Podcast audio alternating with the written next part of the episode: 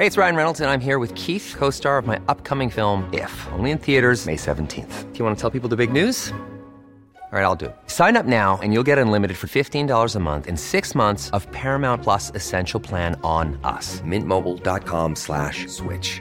Upfront payment of $45 equivalent to $15 per month. Unlimited over 40 gigabytes per month. Face lower speeds. Videos at 480p. Active Mint customers by 531.24 get six months of Paramount Plus Essential Plan. Auto renews after six months. Offer ends May 31st, 2024. Separate Paramount Plus registration required. Terms and conditions apply if rated PG. Porque el mundo actual no se entendería sin la economía y los negocios. Acompaña a Mario Maldonado, el columnista de negocios más joven y objetivo del periodismo financiero, en su programa Bitácora de Negocios.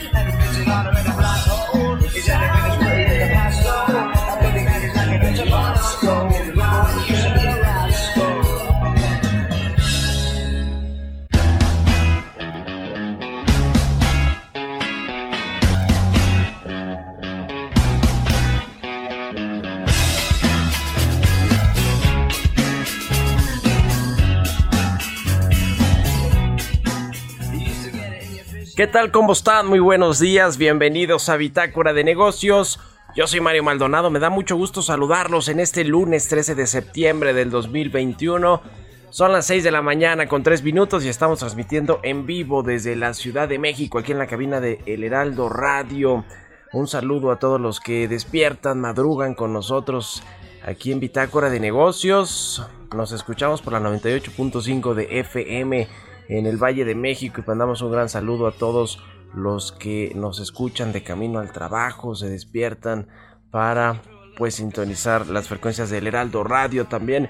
Un saludo a quienes nos escuchan en Monterrey, Nuevo León por la 99.7 de FM, en Guadalajara, Jalisco por la 100.3 de FM y en el resto del país también a través de las estaciones hermanas del Heraldo Radio en el sur de los Estados Unidos y nos vemos en el streaming que está en la página heraldodemexico.com.mx. Estamos escuchando a los Arctic Monkeys, se llama Fluorescent Adolescent, ese es el nombre de la canción. Y vamos a estar escuchando esta semana canciones de las mejores bandas de indie rock de todos los tiempos, es el caso de esta banda británica de rock, los Arctic Monkeys pues eh, muy buena, a mí me gustan los Arctic Monkeys. Esta narra la historia de un adolescente que deja su infancia atrás. Fluorescent Adolescent Arctic Monkeys y vamos a estar escuchando esta canción este lunes. Si le entramos a la información, vamos a hablar con Roberto Aguilar sobre los temas financieros más relevantes, los mercados atentos al dato de la inflación en los Estados Unidos y a los indicadores de China si habrá mayores impuestos corporativos en Estados Unidos, anticipan los demócratas, y el valor de mercado de Apple baja a baja 63 mil millones de dólares luego de un revés legal que recibió esta compañía que encabeza Tim Cook como su CEO y está también pues a la vuelta de la esquina el lanzamiento de los nuevos productos de Apple, el nuevo iPhone, qué va a tener este nuevo iPhone, en fin, Vamos a hablar de eso con Roberto Aguilar. Vamos a platicar también con Mariana Campos, coordinadora del programa de gasto público y rendición de cuentas de México Evalúa, sobre el presupuesto de 2022, los ecos del presupuesto del próximo año que entregó la semana pasada Hacienda al Congreso mexicano. Vamos a pues evaluar con Mariana Campos eh, lo que tiene que ver con pues el gasto público en México, el presupuesto, los programas sociales, los proyectos de infraestructura, un análisis más puntual después de que bueno pues se presentó y, bueno en general fue un presupuesto pues eh, muy ambicioso con eh, supuestos económicos como el crecimiento del PIB, pues que quizá están por arriba de lo que ve el mercado, el promedio de los analistas. Vamos a entrarle al tema y vamos a hablar también con Renzo Merino de Moody's sobre los criterios generales de política económica, precisamente este marco macroeconómico del Producto Interno Bruto, las tasas de interés, el tipo de cambio, la producción petrolera, el precio del barril de petróleo, todo esto que, bueno, pues eh, la Secretaría de Hacienda lo utiliza para calcular precisamente, pues cuáles van a ser los ingresos del gobierno federal y bueno pues sí el crecimiento económico entre más alto esté por supuesto que va a generar más actividad económica más ingresos públicos para el gobierno y eso pues hace que el presupuesto sea más, más abultado. Se, se calcula que va a ser de arribita de 7 billones de pesos, un presupuesto histórico también el que presenta el gobierno federal. Vamos a analizarlo y platicaremos además con Rogelio Jiménez Ponce, el director del Fonatur, sobre los, eh, los recursos eh, del Tren Maya que casi duplicó lo que le eh, pues entregaron este 2021, lo que está presupuestado para este 2021, se está pidiendo casi el doble de recursos para esta obra insignia de la 4T, el tren Maya. Vamos a hablar también de la reconfiguración y de cómo va, cuánto va a costar finalmente, cuándo se va a entregar este proyecto del tren Maya que bueno, pues eh, tiene sus cuestionamientos. Vamos a entrarle al tema con Rogelio Jiménez Pons y con otros asuntos del dato del empleo que se dio a conocer la semana pasada, el outsourcing. Y bueno, pues parece ser que el tema del empleo sí se va recuperando, hay que tomar las cifras con cuidado. Vamos a entrarle a todos esos temas aquí en Bitácora de Negocios, lo que pasa con el gabinete, también la invitación del presidente a dos gobernadores para sumarse a su gabinete. Le vamos a entrar a estos temas, quédense con nosotros aquí en Bitácora de Negocios, se va a poner bueno, son las 6 con 8 y nos vamos al resumen de las noticias más importantes para comenzar este lunes 13 de septiembre.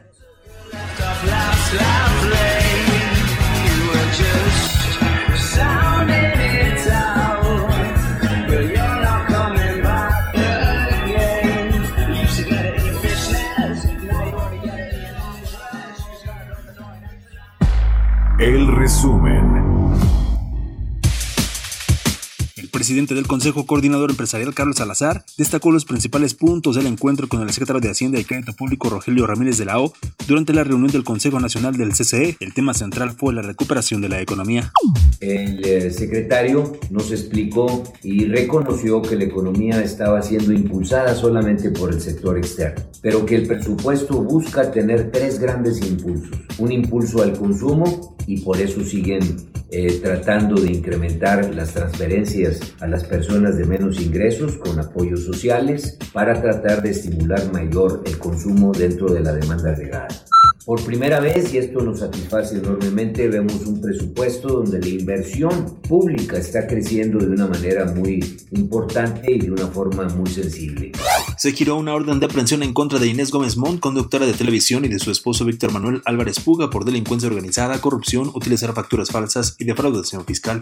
El Instituto Mexicano de Ejecutivos de Finanzas mejoró su pronóstico de empleo para el 2021, donde prevé una creación de 580 mil empleos formales a través de los trabajadores registrados en el IMSS esta cifra aumentó al estimarse en agosto 495 mil. Gas Bienestar afirmó que cumple con todos los derechos y prestaciones de ley a sus trabajadores. En un comunicado señaló que en la movilización organizada con paro de actividades en una terminal de abastecimiento y distribución existen elementos para considerar que es una acción promovida por personas u organizaciones ajenas a la empresa y que buscan boicotear este proyecto de beneficio social.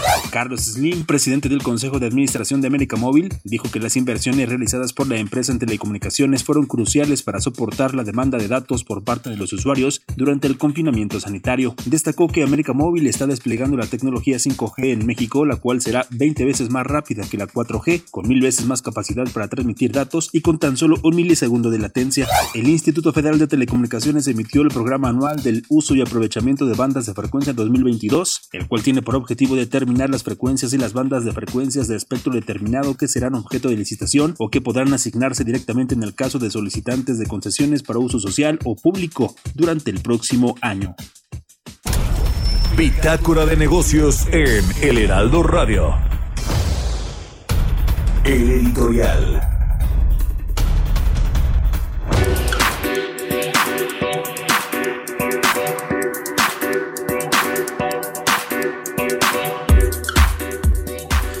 Bueno, pues le decía de estos cambios en el gabinete que se han dado desde el mes pasado, ¿eh? apenas eh, eh, cruzando esta pues segunda fase de la administración del presidente López Obrador se anunciaron ya estos cambios importantes en el gabinete que digo yo pues le van a dar o le están dando un giro al estado de las cosas al status quo y, pues apuntan a eh, pues darle una sacudida al establishment, a los grupos de poder políticos, empresariales en México, empezando por el enroque en la Secretaría de Gobernación, la llegada de Adán Augusto López, que pues apenas fue en agosto pasado, a finales del mes pasado, y pues eh, ya han cambiado algunas cosas, ya ve que el presidente le encargó pues la relación con el poder judicial, con el poder legislativo, con los gobernadores y de paso pues con los empresarios y con otros grupos de poder. Eh, ya estas gestiones de Adán Augusto pasan entre otras cosas por elegir y aunque suene raro a Rubén Moreira como presidente de la Junta de Coordinación Política en la Cámara de Diputados.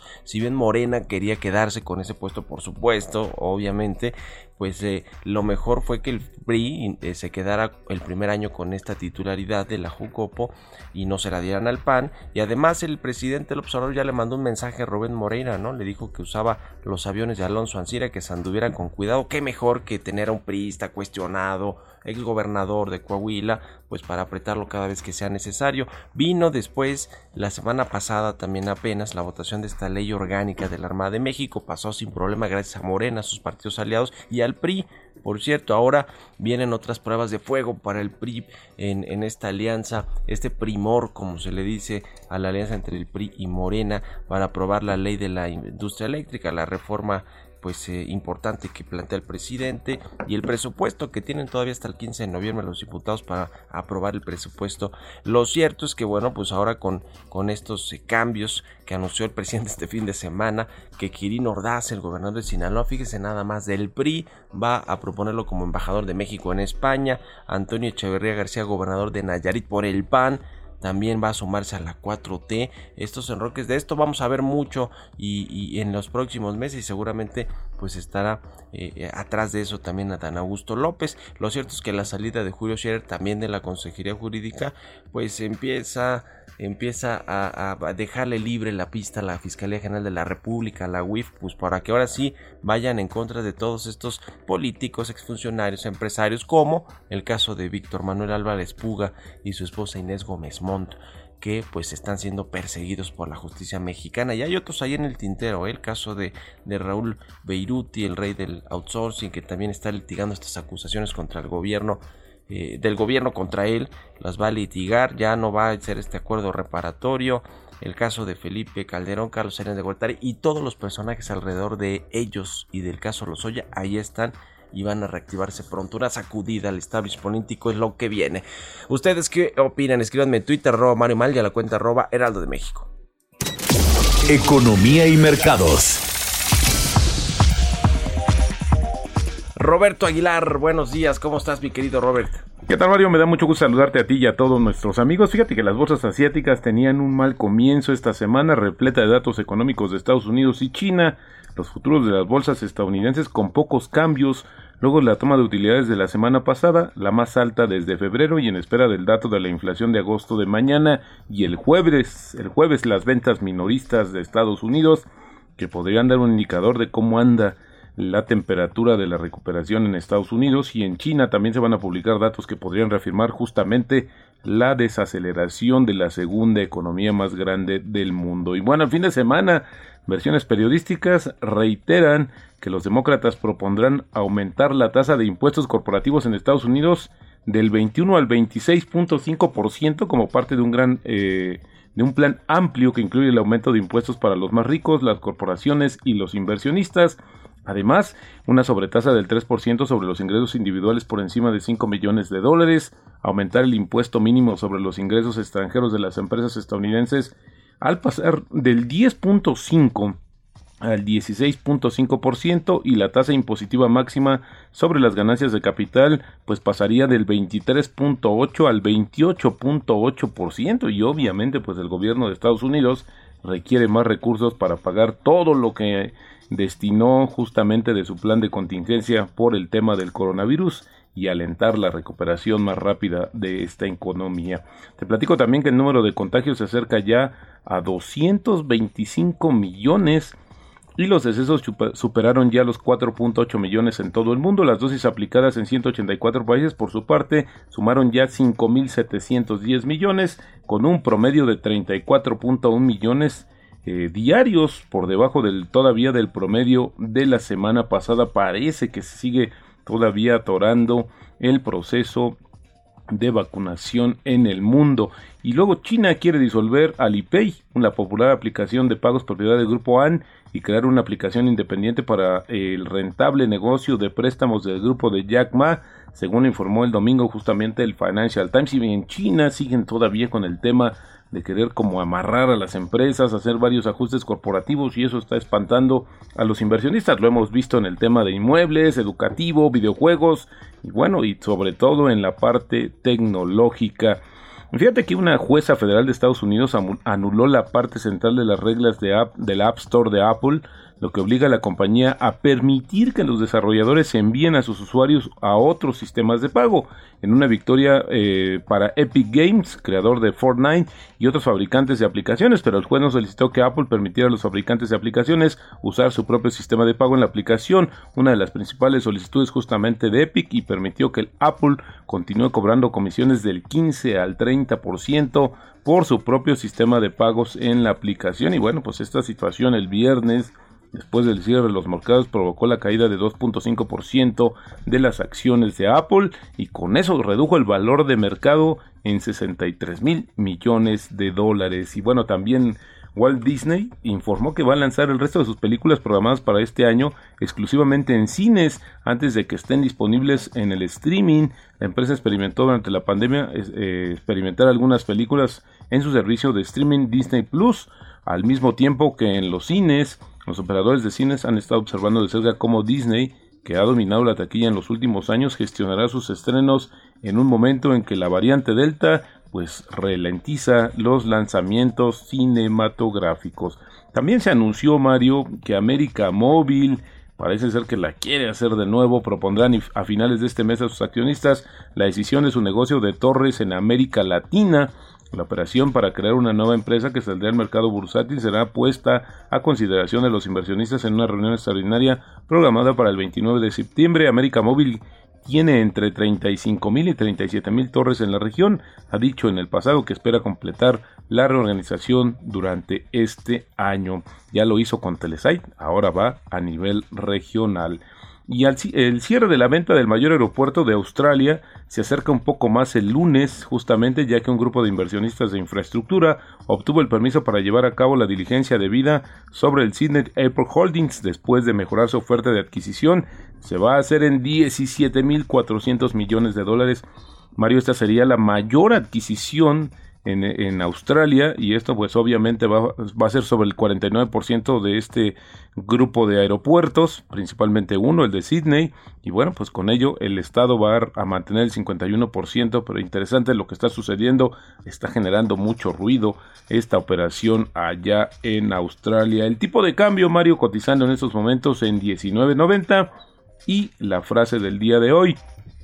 La clave no pasa por acertar mucho y equivocarse poco sino por reconocer los errores rápidamente. Esto lo dijo en su momento el famoso inversionista George Soros. Pues ahí está, mi querido Robert, mucha información para arrancar la semana en temas financieros y de negocios.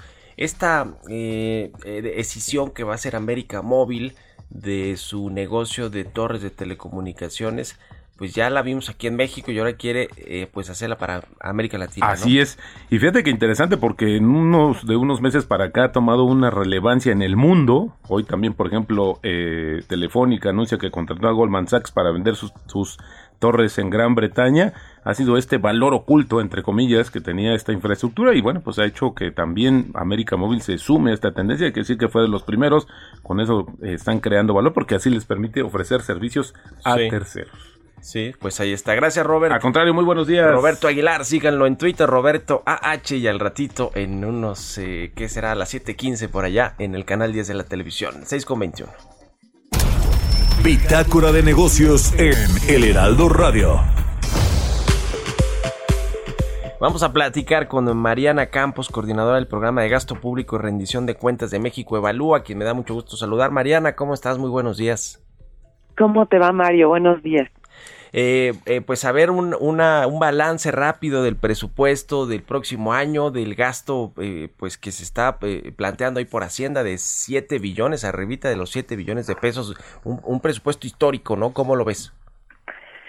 Sí, es un, es un presupuesto bastante ambicioso, especialmente por la parte de los ingresos que pues está difícil que se materialice, Mario, porque eh, se trae un crecimiento de 7%, eh, pero bueno, pues una plataforma de, de crudo que pues no hemos visto producida en este sexenio. Entonces, pues se dice que este es el año en donde se va a por- poder producir, quién sabe, Mario. Quién sabe, no hemos visto esos números y bueno, históricamente las plataformas han estado totalmente sobreestimadas por los últimos tres gobiernos. También eh, vemos eh, también esa esperanza en los ingresos tributarios eh, con este régimen de confianza, Sí. pero pues quién sabe si se materializa en un año, ¿no? Yo creo que a lo mejor es un régimen que va en el sentido correcto, sin embargo, yo no creo que podamos materializar ese crecimiento ya en el primer año. Es algo que va a tomar tiempo. Entonces, eh, un 15% de incremento en el gasto de salud, eh, creo que es una buena noticia eso. Sin embargo, también, pues, eh, se van a llevar la mitad del Fondo de Salud para el Bienestar. Sí, correcto. Entonces, eh, pues todavía no tenemos un esquema de eh, financiamiento sostenible para este INSABI. Entonces, pues tenemos eh, como los claros oscuros, ¿no? Ujú. Eh, hay un mayor gasto eh, público, eso sí, digamos, en inversión pública, que, que creo que había sido el pendiente, la deuda de, de, de, de los presupuestos anteriores, ¿no? Eh, el, el nuevo secretario, Rogelio Ramírez de la O, pues lo presumió y dijo que pues ahora sí se había aumentado este esta inversión pública que de alguna manera pues sirve para, sirve para detonar también inversión privada en, en distintos proyectos. ¿Cómo ves este tema? Sí, traen un incremento de 17% en la inversión pública. Eh, la verdad es que eso es, es también buena noticia. Ahora, sí está, vamos a decirlo, el, el proyecto Tren Maya está eh, llevándose un porcentaje muy, muy importante. Es el, el proyecto consentido para el próximo año. Eh, y bueno, pues a nosotros nos hubiera gustado ver como una distribución de esta inversión que detonara más regiones. O sea, sigue estando como, como muy concentrado, ¿no? Eh, a pesar de que la refinería tiene un recorte, de todos modos se le asignan recursos y entonces estos estados donde están estos proyectos eh, emblemáticos resultan eh, pues que jalan mucho de la inversión. A nosotros nos hubiera gustado ver algo, te digo, más uniforme a lo largo del país, a lo mejor con proyectos menos grandes, pero pero que todas las regiones del país tuvieran algo.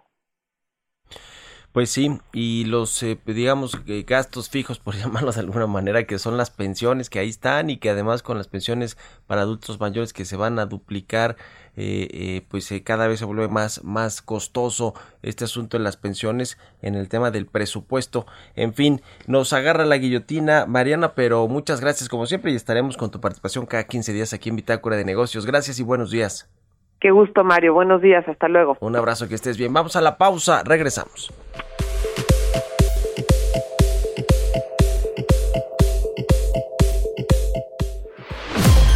Continuamos en un momento con la información más relevante del mundo financiero en Bitácora de Negocios con Mario Maldonado. Regresamos. Heraldo Radio, la H que sí suena y ahora también se escucha. Heraldo Radio 98.5 FM, una estación de Heraldo Media Group, transmitiendo desde Avenida Insurgente Sur 1271, Torre Carrachi, con 100.000 watts de potencia radiada. Estamos de vuelta en Bitácora de Negocios con Mario Maldonado.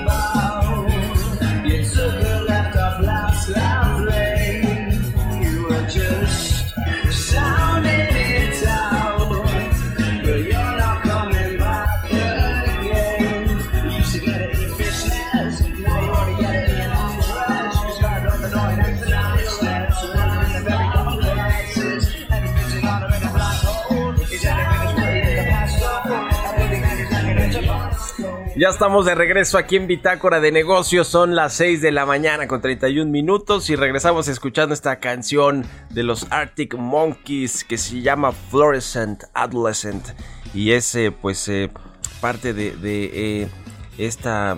estamos escuchando canciones de las mejores bandas de rock de todos los tiempos, bandas indie rock de todos los tiempos y es el caso de estos británicos de los Arctic Monkeys que se eh, formaron en el Reino Unido, en Sheffield, Reino Unido. Y esta canción es de su, es la quinta canción de su álbum Favorite Worst Nightmare. Los Arctic Monkeys. Bueno, buena banda, a mí me gustan, me gustan los Arctic Monkeys. Vámonos ahora con el resumen de las eh, noticias, el segundo resumen en Bitácora de Negocios. Flicking through a little book of sex tips. Remember when the bars were all electric? And now when she told she's gonna get it, I'm guessing that she'd rather just forget it. Clinging getting sentimental. Said she wasn't going, but she went still. Just a to be gentle with a or a betting pencil. El resumen. Alejandro Díaz de León, gobernador del Banco de México, afirmó que las reservas internacionales no son un guardado del Banco Central, sino activos para hacer frente a obligaciones y pasivos de moneda extranjera. Por otra parte, descartó que el Bitcoin y las criptomonedas puedan considerarse como dinero circulante en la economía debido a su alta volatilidad, por lo que su funcionamiento y cotización se asemeja más al de un metal precioso. El Instituto Mexicano del Seguro Social informó que la creación de empleos formales en el país acumuló su octavo mes consecutivo de crecimiento, ya que en agosto se registró un aumento de 128.900 plazas, con lo que el número de trabajadores asegurados al IMSS aumentó a 20.420.823 empleados. Debido a que llegó a su término el segundo y último periodo de Alejandra Palacios Prieto, la comisionada Brenda Gisela Hernández Ramírez asumió como comisionada presidenta en suplencia por vacancia de la Comisión Federal de Competencia Económica. El Instituto Nacional de Estadística y Geografía informó que durante julio de este año ingresaron a México 5.330.415 visitantes, de los cuales 3.384.599 fueron turistas internacionales. El ingreso de divisas referente al gasto total de los visitantes internacionales reportó un monto de 2.225.4 millones de dólares. En lo que va de la administración, la CFE registró ahorros por 22.168 millones de pesos como resultado de un mayor control y eficiencia en sus programas de contratación y licitaciones. El subdirector de Contratación y Servicios, Miguel Alejandro López, dijo que actualmente los concursos abiertos representan 93% de todos los procesos de compra de la empresa, mientras que las adjudicaciones directas equivalen a solo 6% del total de sus compras. Mario Maldonado en Bitácora de Negocios.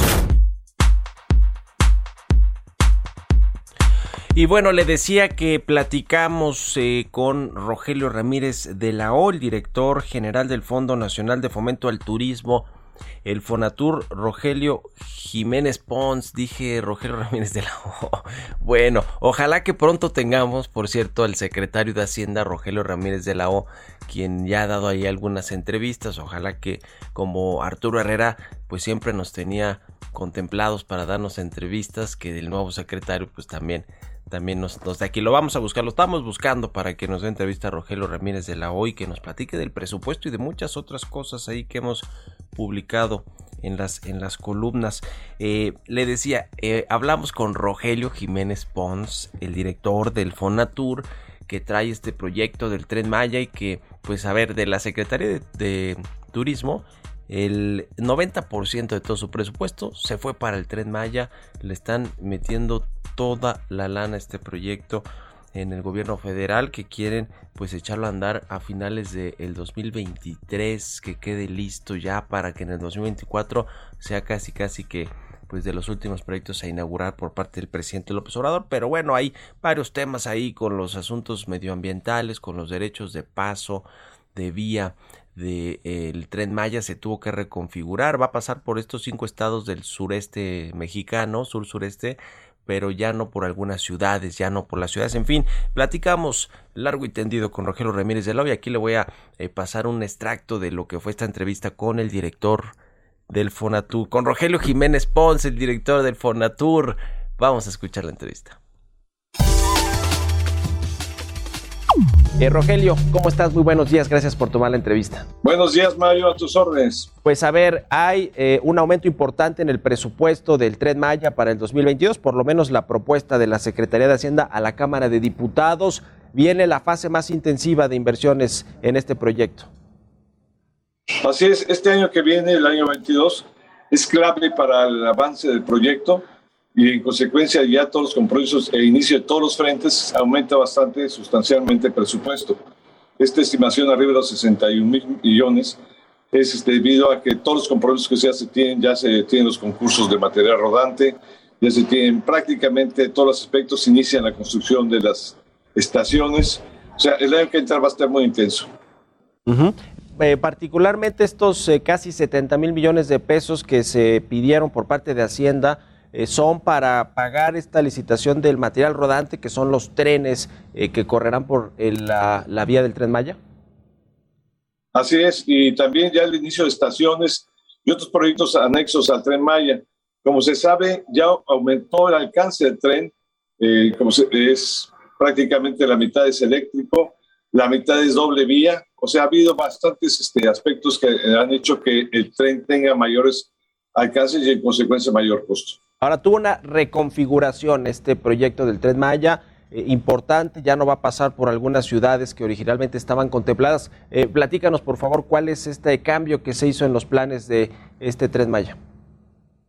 Bueno, no pasa por los centros de las ciudades, pero sí pasa por las ciudades. Por ejemplo, en el caso de, de Campeche, vamos por el periférico, estamos, quedamos prácticamente a la entrada de- del periférico hacia la ciudad, estamos menos de 10, min- como a 10 minutos del centro, realmente no es algo sustancial este cambio.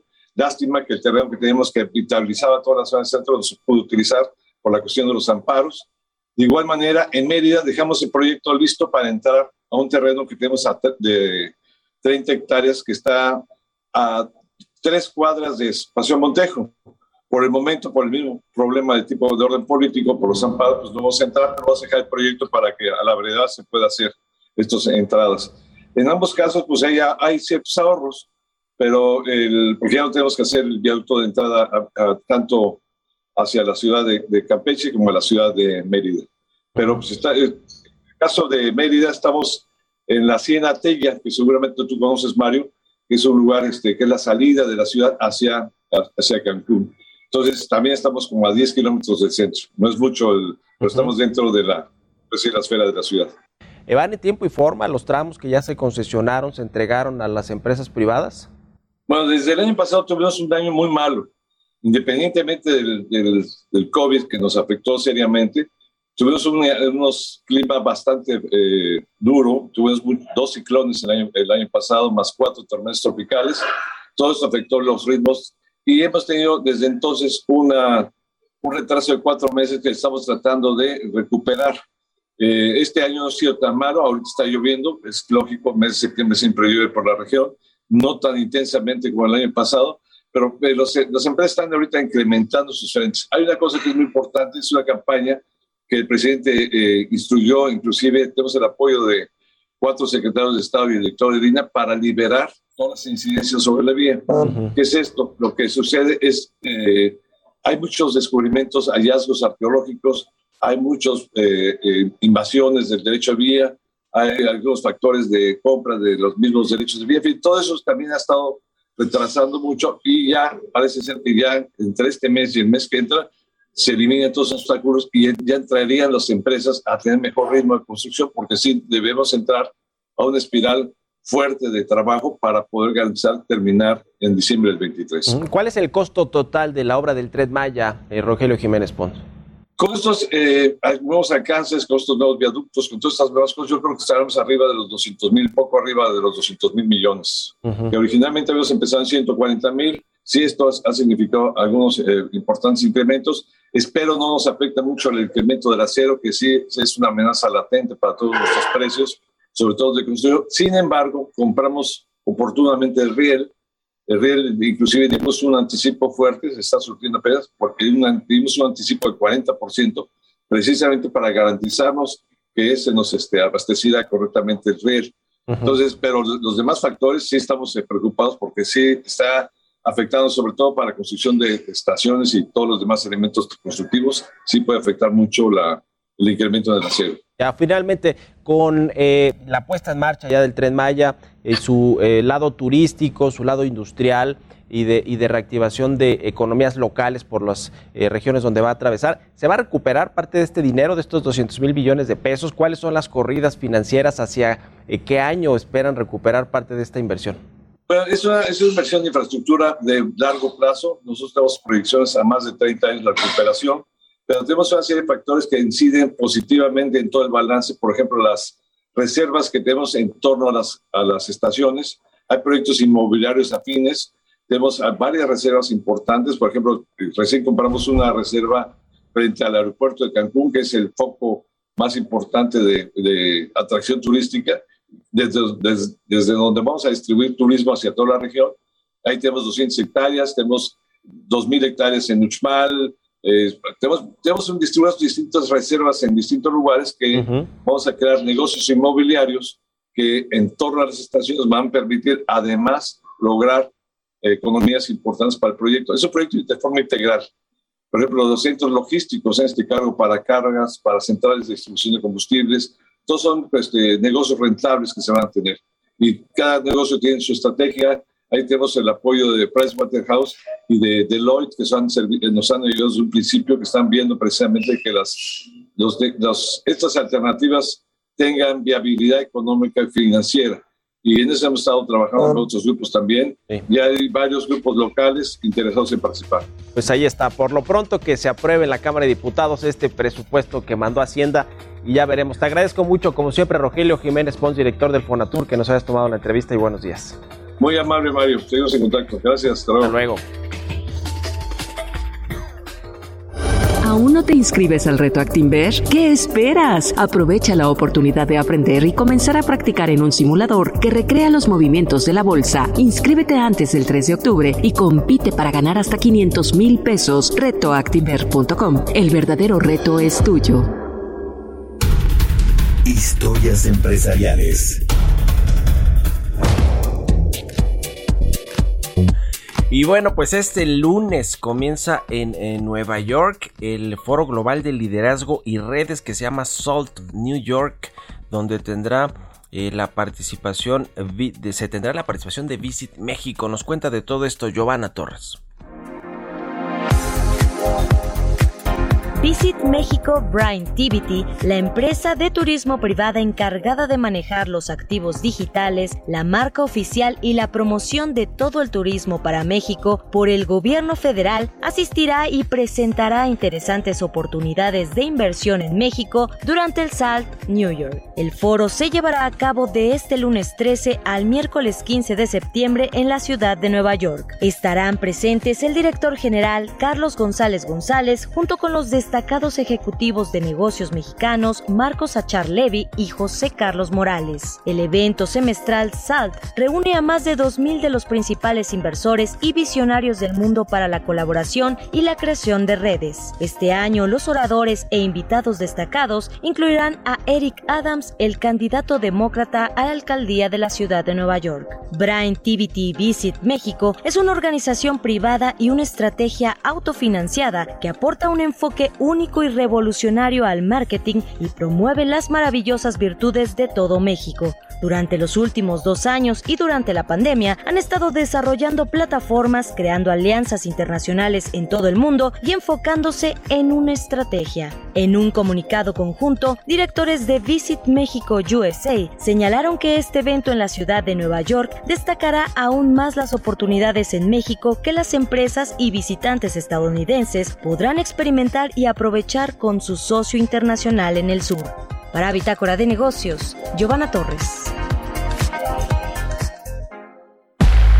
Entrevista.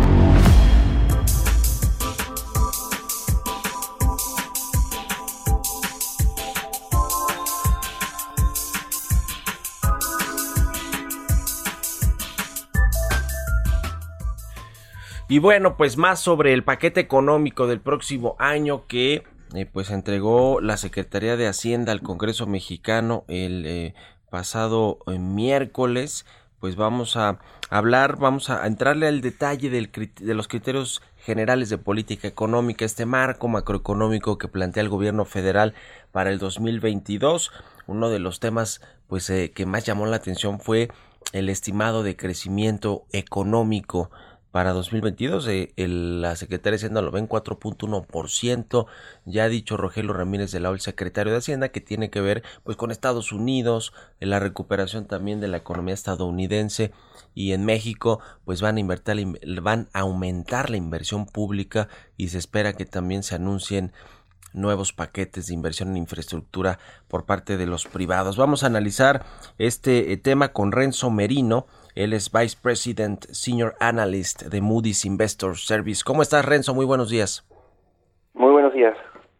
¿Qué les pareció esta, este marco macroeconómico y en especial, pues si quieres, eh, eh, comenzamos con el tema del Producto Interno Bruto.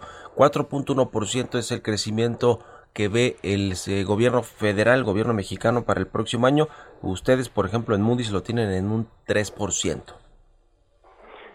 Correcto. Eh, nuestras expectativas de crecimiento para, para el próximo año claramente son algo más moderadas eh, respecto a, las, a las que ha presentado el gobierno en, los criterios para el, para el presupuesto del próximo año. Nosotros, como mencionábamos, estamos más cercanos alrededor de- del 3%, que por el momento parece ser el, el, el consenso de mercado. Eh, en gran parte esto refleja que, bueno, eh, se, está viendo un rebote en el año do- 2021, entonces eso, eso va a tener un efecto base un poco hasta cierto punto a la contraria a lo que estamos viendo este año, ¿no? Donde el efecto base de 2020 fue también eh, algo que influencia el nivel de crecimiento este año y, que- creemos que serviría también para moderar el, el, el- el nivel de crecimiento o la, la tasa el próximo. Pero más allá de eso, eh, vemos que si bien es, es posible que los factores externos siguen siendo beneficiosos para la economía mexicana, eh, particularmente relacionados a, cómo le, iría a Estados Unidos con, su paquete fiscal eh, el próximo año. Eh, creemos que hay dinámicas eh, domésticas en el caso de México que sí eh, se, se estarían moderando y en particular relacionadas a, a la inversión privada, que es algo que nosotros ya veíamos que venía a la baja antes de la pandemia, en el caso de México, eh, que sufrió bastante en el contexto de la pandemia y que si bien ha, estado rebotando un poco nuevamente por este efecto base, se ha, ido moderando en, los últimos meses. Entonces, eh, digamos, para llegar de ese 3% al 4% que, que espera el, gobierno, creemos que un factor muy importante sería que, que haya un cambio importante en la tendencia de la inversión privada el próximo año. Ujú. Pues ya veremos qué va sucediendo y quién eh, pues eh, tiene la razón en cuanto a los estimados de crecimiento económico para el 2022. Lo cierto es que bueno pues eh, un mayor crecimiento económico eh, presupuestado por lo menos por el gobierno federal pues nos habla de que va a tener en teoría más recursos la hacienda pública a través del cobro de los impuestos. También se, se juega ahí con el tema de la plataforma de producción petrolera que está en arribita del, de los 1.8 millones de barriles diarios. Ese asunto, ¿cómo lo ves? El tema del petróleo, que bueno, pues sigue siendo la segunda eh, vía de ingresos para eh, pues financiar el presupuesto. En, en general, creo que el- lo, lo que hemos estado tratando de hacer nosotros en, Moody's en, cuanto a la, digamos, a la influencia que pueda tener eh, el, el petróleo o el sector petrolero en, particular para, para las, cuentas fiscales del gobierno de México, que nosotros vemos principalmente a nivel del gobierno general, el- ese nivel de agregación, no el, no el sector más amplio que es el que presenta el gobierno en sus estadísticas y en el presupuesto. Eh, en ese en ese sentido vemos que eh, se confirma hasta cierto punto que el, el escenario base que, tiene Moody's, que es que en, en los próximos años, y esto ya lo veíamos en parte el año pasado, la contribución neta de, Pemex, es decir, los digamos todos los, los- ingresos que, que recibe el, el gobierno ¿no? a partir de las, las tasas que paga Pemex, y, eh, como el DUC, eh, se han, se han ido reduciendo ah, en, cuanto a, a, a lo que veíamos en el pasado y además el gobierno está dando transferencias al- a la empresa. Entonces, lo que vemos es que en términos netos, eh, la contribución de, de Pemex en general al fisco este, ya está cercana al cero, mientras que en el pasado, hablando ya de hace eh, cuatro o cinco años, era Sí. casi de dos puntos del, del producto, ¿no? Entonces, eh, en ese sentido, más allá de, digamos, de, este debate de, si las previsiones de, producción son, altas, realistas o no, eh, vemos que la, tendencia se confirma eh, este escenario base, donde, donde la contribución de Pemex al, al fisco se vuelve más neutra. Ujú. Pues sí, el gobierno, el gobierno mexicano plantea eh, bajar el, estos derechos de utilidad compartida a Pemex del 54% actual a 40% en el 2022 y esto se concreta pues la baja en esta eh, carga de- del principal impuesto que paga Pemex al Estado mexicano pues habrá reducido ya 25 puntos porcentuales en lo que va de esta administración de Andrés Manuel López Obrador, lo cual pues es, es interesante y lo que están haciendo con petróleos mexicanos la quieren rescatar de alguna manera y a ver si pasa también este asunto de eh, los eh, eh, eh, de los recursos que envió el Fondo Monetario Inter- Internacional y si se pueden usar o no para pagar la deuda de Pemex. Este asunto rápido, un comentario, Renzo, ¿cómo ves usar estos derechos especiales del giro? El gobierno quiere usarlos para pagar deuda, no del gobierno federal, sino deuda de Pemex. En, en términos generales, bueno, todavía queda por ver cuál sería el, el mecanismo de transferencia, porque no creo que en este momento hay un debate de, de si estos estos este si estos eh, son activos de, de- Banco de México o si pertenecen al al, no, al gobierno en sí. eh, pero más allá de eso, bueno, eh, simplemente sería, eh, dado, dado que son más o menos 12 mil millones de, de dólares, eh, en términos generales, digamos, si bien sería algo beneficioso en el sentido de que teniendo, teniendo en cuenta que el gobierno está cubriendo las, las amortizaciones y la deuda de Pemex, eh, por lo menos de acá hasta el, hasta el fin del sexenio, eh, ayudaría un poco en, cuanto a, a los a los flujos, ¿no? Pero pero eh,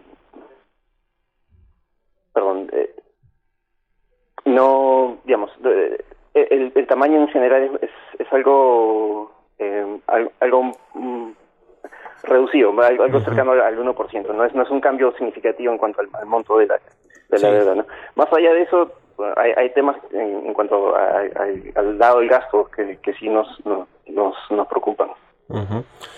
Pues ahí está el tema del paquete económico. Muchas gracias, Renzo Merino, Vice President Senior Analyst de Moody's, por haber tomado la, la entrevista y muy buenos días. Buenos días, gracias. Que estés muy bien, hasta luego. Pues eh, a propósito de este tema del presupuesto y el Heraldo de México en su versión eh, impresa y digital, por cierto, eh, trae este asunto de los pagos de deuda con inmuebles en, incluidos en la ley de ingresos. Los estados, municipios o entidades de gobierno pueden saldar sus cuentas pendientes ante el IMSS y el ISTE según esta iniciativa presidencial. Con esto, con esto nos despedimos. Muchas gracias por habernos acompañado este lunes, inicio de semana, aquí en Bitácora de Negocios. Se quedan en estas frecuencias de El Heraldo Radio con Sergio Sarmiento y Lupita Juárez. Nosotros vamos a la televisión, al canal 10, a las noticias de la mañana y nos escuchamos aquí mañana tempranito a las 6. Muy buenos días.